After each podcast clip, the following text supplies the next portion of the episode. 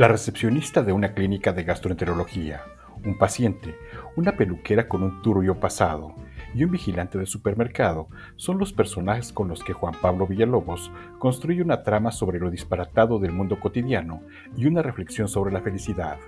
Su libro Peluquería y Letras nos sirve de preámbulo para abordar el concepto de la frágil felicidad burguesa, fundada en parte en el éxito económico y vano prestigio social sobre las utopías y distopías a las que puede conducir, así como del gozo de la lectura. Peluquería y Letras aparece bajo el sello Anagrama. El autor originario de Lagos de Moreno, Jalisco, platica con nosotros desde su casa en Barcelona.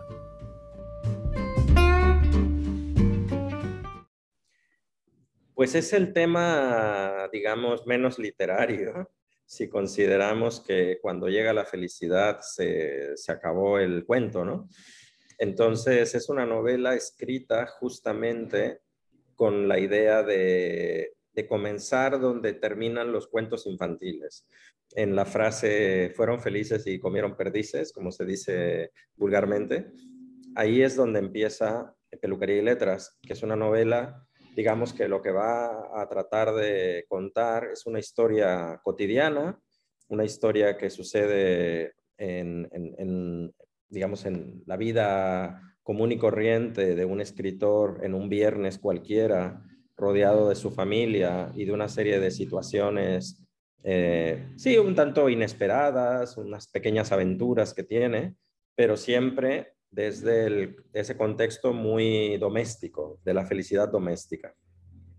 Perfecto, una felicidad cómoda, como dicen por ahí, una felicidad demasiado burguesa.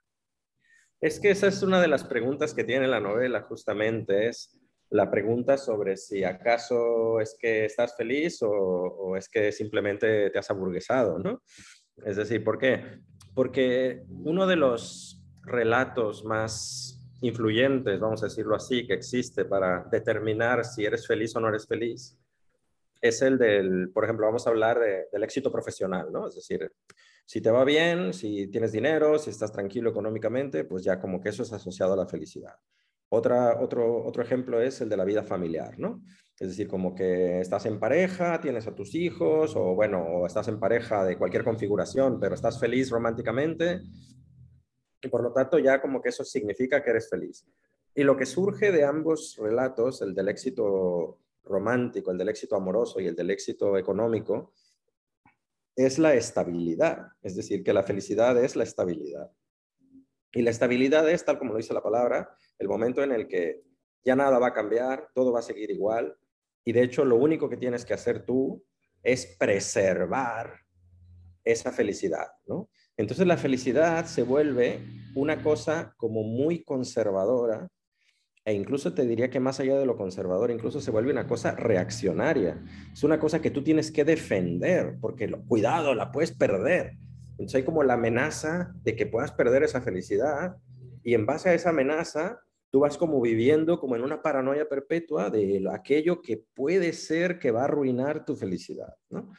Eh, entonces, esos discursos al final, si no los reflexionamos mucho, como vemos, se vuelven eh, posiciones políticas eh, complicadas, ¿no? Por no decir directamente eh, peligrosas, ¿no? Es decir, que, quien llega allí lo único que se dedica es a defender su posición, ¿no?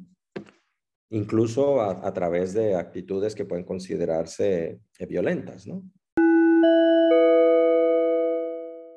Con esta dinámica de consumo, de estabilidad y de adquisición, suena a un mundo feliz. ¿Es así? Sí. bueno, porque al final, digamos que toda utopía, ¿no? Em, y esto lo hemos, visto, lo, hemos, lo hemos conocido no solo en la literatura, sino principalmente en la historia, toda utopía termina por transformarse en una distopía en el momento en el que, en el que ese proyecto utópico que se supone que nos iba a incluir a todos y que uno de sus ideales utópicos justamente es el de, el de la igualdad. Por ejemplo, estoy pensando en la Revolución Francesa, ¿no? Igualdad, fraternidad, eh, libertad.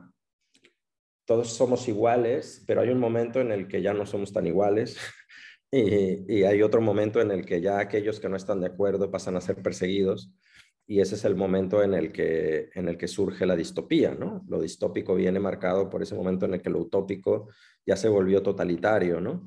Y, y entonces, digamos que, que hay una sospecha siempre que creo que es muy sana de cuestionar el propio lugar que tiene cada uno en el mundo y de ver hasta qué punto ese lugar que ocupamos, ese lugar desde el cual, en mi caso, desde el cual yo escribo, desde el cual yo trabajo, desde el cual yo cuido a mi familia, si, ese lugar no está escondiendo por debajo una serie de exclusiones, de, de violencia sobre otras personas que están a mi alrededor.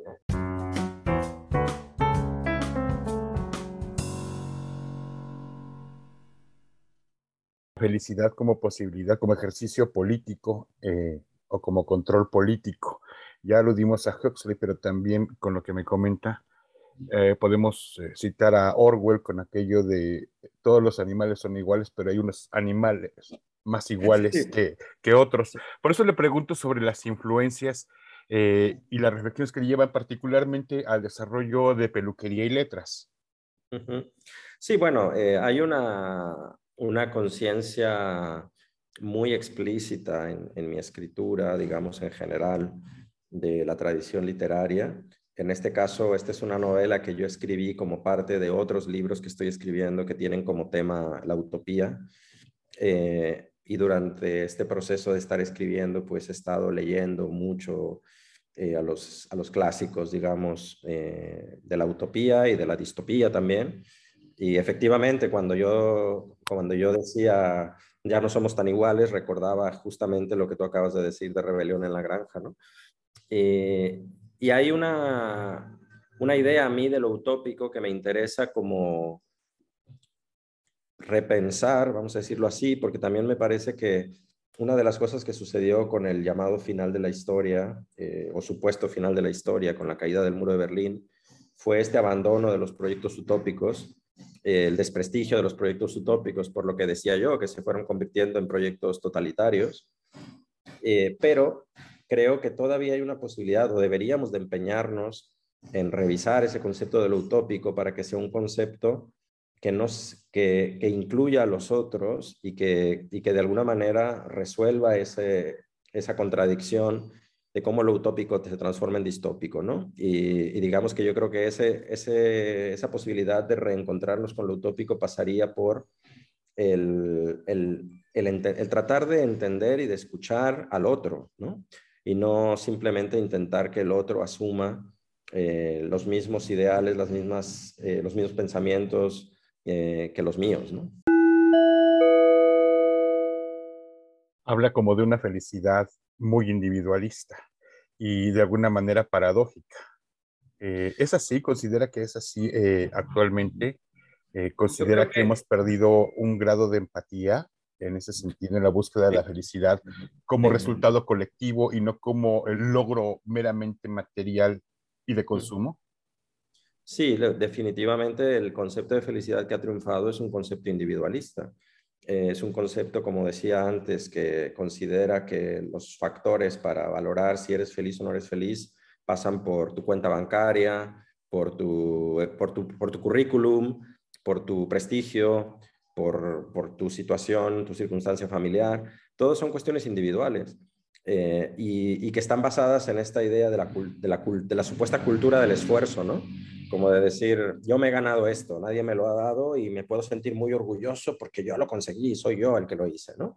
Y es mentira, tú vives en un mundo y tuviste, no partiste de cero, tuviste otras circunstancias distintas a las que tuvieron otros de tus de tus vecinos, de tus compañeros y que, a lo mejor no llegan al mismo lugar que tú o llegan a un lugar diferente, en función no solamente de que el esfuerzo, de las ganas que le hayan echado, sino también de dónde han partido, ¿no? Que son situaciones y, y, lugares, digamos, distintos.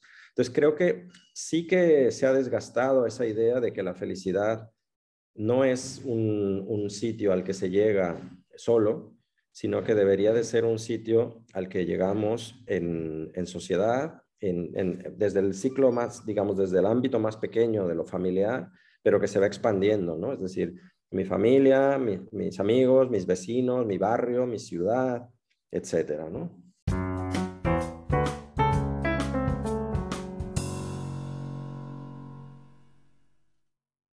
Muchas veces se dice que la felicidad pues es un eh, fenómeno interno, un sentir, eh, pero ¿cuánto de azar cabe en la felicidad o la búsqueda de esta?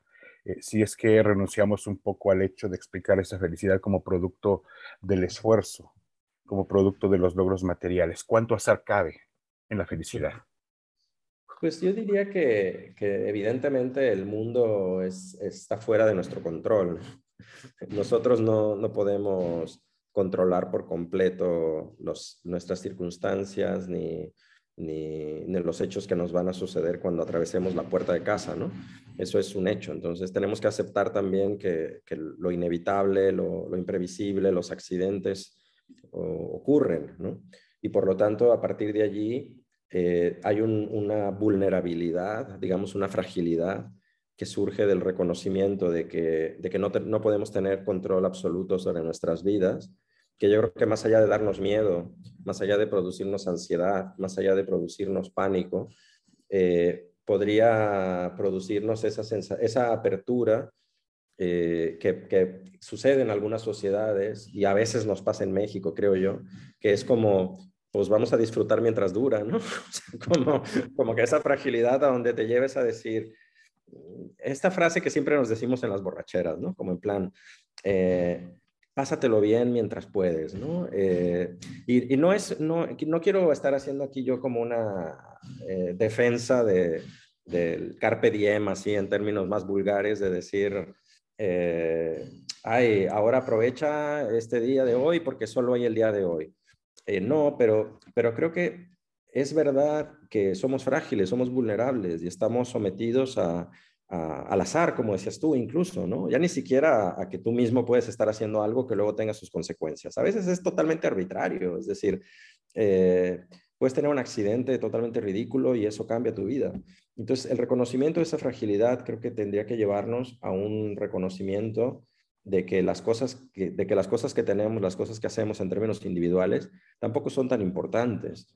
Es decir, que todo cambia en un segundo y por lo tanto, por mucho que hayas construido un imperio y estés sentado en una montaña de dinero, pues resulta que un día te resbalas en el baño y te pegas en la cabeza, ¿no? Eh, eh, es así, ¿no? Y nos puede pasar a cualquiera. La literatura como posibilidad de felicidad, la literatura para el escritor y la literatura para el lector. ¿Es una posibilidad, es una romantización? ¿Cómo la percibe? Yo, yo creo que hay una cosa ahí medio budista, casi diría, de, mi idea de la literatura, que tiene que ver con, con que cuando yo leo, cuando yo realmente estoy leyendo algo que me, que me, que me conmueve, que me, que me hace volver a conectar con, con, con aquello que me hizo querer estudiar literatura, dedicarme a escribir y tal, lo que sucede es una anulación del yo. O sea, es como que, me, como que desaparece, como que como si desapareciera, ¿no? Es decir, estoy tan metido en la lectura que el cuerpo desaparece, por ejemplo. No sé si esa sensación de que de pronto estás leyendo y ya ni siquiera te das cuenta de cuando mueves las manos para pasar las páginas, dejas de sentir el peso del libro, eh, desaparecen los ruidos del mundo, estás tú allí metido en eso y es como si se hubiera borrado tu yo, ¿no? Estás metido por completo en eso que estás leyendo y, construyendo con tu imaginación y con tus sentidos, estás dialogando con el texto.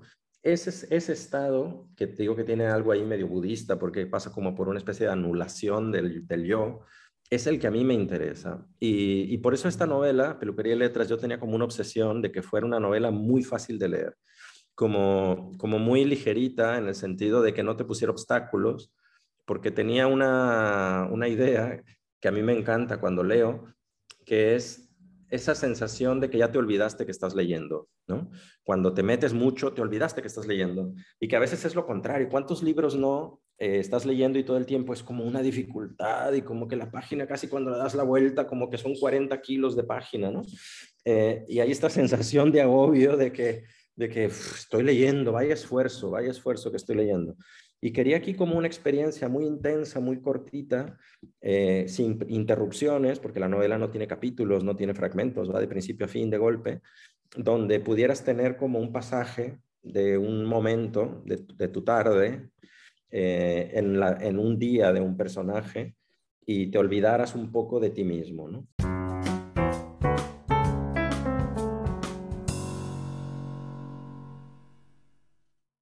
Esta experiencia, esta vitalidad, eh, me recuerda a Zen en el arte de escribir de Ray Bradbury, en la que habla de ese tema, pero además las páginas de ese libro nos llevan a percibir esa vitalidad eh, que desde la infancia experimenta Ray Bradbury. Eh, en ese sentido, ¿qué tanto reivindica la literatura la vida y la experiencia personal y nos lleva consecuentemente a establecer esa empatía con los otros y del escritor para con sus lectores?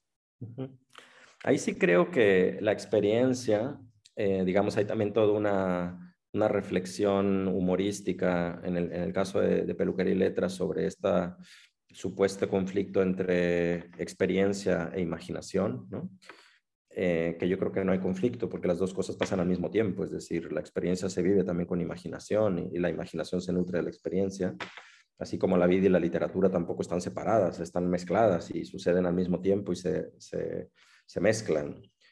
Eh, pero, pero pienso que, que, que la cuestión de la experiencia del escritor, lo que me interesa a mí, no es esa experiencia porque él sea un ser especial que tiene una agudeza o, una mirada o una percepción distinta o superior, vamos a decirlo incluso de la realidad, ¿no? Hay como una romantización de la figura del escritor y también del artista como alguien que tiene unas dotes especiales para percibir cosas que otros no ven, ¿no?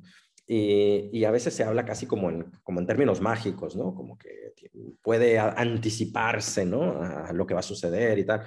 Y yo creo que eso se puede resumir de una manera mucho más pedestre, mucho más sencilla, que creo que un buen escritor lo que hace es poner atención. Es decir, creo que estamos muy distraídos todo el tiempo los demás, ¿no? O sea, como que, como que vas viviendo y viviendo y todo pasa y todo te atropella y todas las circunstancias, las experiencias de la vida te van pasando por allí. No, hay que detenerse y hay que detenerse a mirar, hay que detenerse a escuchar al otro, hay que detenerse a no a mirar eh, y quedarse con el prejuicio de, de la primera idea que te viene a la cabeza. No, hay que mirar con intensidad. Hay que como aprender a mirar otra vez, ¿no? Como, como si fueras un niño y dijeras, esto es la primera vez que veo esto en mi vida, ¿no? Como si fueras un extraterrestre. Y, y creo que ahí está el valor que tienen algunos pintores, algunos escultores, cineastas, escritores también, que no viene de una percepción aguda, mágica, fantástica de la realidad, sino que viene más bien de, saber mirar, de saber escuchar. Hablamos de un uh, aburguesamiento de la felicidad. ¿Qué piensa del aburguesamiento de la imaginación y propiamente de la imagen? que son recursos con, lo que, con los que los artistas trabajan? El escritor a través de palabras, el pintor y el escultor a través de imágenes, de dar forma a la materia. Entonces, ¿qué piensa concretamente del aburguesamiento de la, de la imaginación? Bueno, yo creo que, digamos que hay una reflexión que a mí me interesa mucho que tiene que ver con, con el lugar desde el cual un escritor, eh, en este caso, también puede ser un pintor, un cineasta, quien sea, eh, el lugar que tiene en el mundo como persona y el lugar que tiene en el mundo como artista, vamos a simplificarlo así, ¿no? Eh, y me llama mucho la atención, y, y, en esta novela, en Peluquería y Letras, hice un ejercicio justamente que partía de esta conciencia, me llama mucho la atención que a veces esos lugares son tan distantes, es decir, como que el artista es un, claramente viene de una familia de mucho dinero, es hijo de diplomáticos, este, es totalmente burgués, ha vivido toda su vida mm, muy, muy tranquilo, muy a gusto, tal. Y luego cuando va a contar, cuando va a hacer una película o cuando va a, escribir una novela, se pone en un lugar narrativo de los, de los miserables, de los desposeídos, de los no sé qué, ¿no? Asume ese lugar como desde, para hacer crítica social, como el tormento. Está muy bien, está muy bien, desplazarse del lugar y decir, no me voy a quedar yo en mi sitio y tal. Pero, pero yo creo que también hay que a veces decir, ¿cómo veo el, mundo desde donde estoy yo? Eh, y, en este sentido, la novela se plantea, eh, para mí, Peluquería y Letras, como una novela que no solo tiene una sospecha del aburguesamiento, sino que, tampoco es que yo esté, digamos, No quiero dar la falsa idea de que, de que estoy ahora nadando en dinero y el éxito me ha, me ha puesto a mí a vivir en un, en un departamento, en un penthouse con, con alberca, ¿no? No, no, no, simplemente he llegado a una estabilidad. Es decir, después de muchos años de precariedad, después de muchos años de estarle batallando, como se dice en México, ¿no? Muchos años de estarle ahí, dale, dale, dale. De pronto llega un día y dices, ay, mira, puedo estar, puedo estar más o menos tranquilo. Ahora, ¿cómo puedo estar más o menos tranquilo? Trabajando muchísimo, pero bueno, estoy tranquilo. Vale, qué bien, ¿no? Ahora, a partir de ahí surge la sospecha. Mm, y si ahora a partir de aquí, mm, pues me aburgues, ¿no? Eh, viene el aburguesamiento y entonces no puedo escribir, no puedo escribir. Entonces pienso, no, no, no, espérate, espérate, espérate. No te desplaces, no te vayas otra vez a buscar otro lugar desde el cual narrar. Quédate ahí, quédate en ese lugar al que has llegado y mira desde allí, cuenta desde allí y, y, y expresa el conflicto de lo que supone haber llegado ahí, ¿no? Y que, y que en mi caso también es un conflicto que pasa mucho, habiendo crecido en México, en una zona súper conservadora, reaccionaria como es los Altos de Jalisco, es un, es un lugar que está lleno de culpa, lleno de culpa por, porque viene todo este rebote de si te mereces eso o no te lo mereces, de qué has hecho para llegar ahí. hay muchos conflictos allí y esa paranoia perpetua decía que, que es haberlo aprendido en, la precariedad, ¿no? Y particularmente en, el México de los años 70, 80, donde un día te despertabas clase media y al día siguiente te despertabas eh, pobre, ¿no? Eh, esa precariedad, ¿no? Ese conocimiento de eso, que, que sabes que, que hay una amenaza permanente de que algo puede suceder, pues mira desde allí, mira desde ese lugar y, y no busques otro sitio que no es el tuyo, por decirlo así, eh, no, no niegues ese lugar en el que estás y a partir de ahí cuenta lo que ves.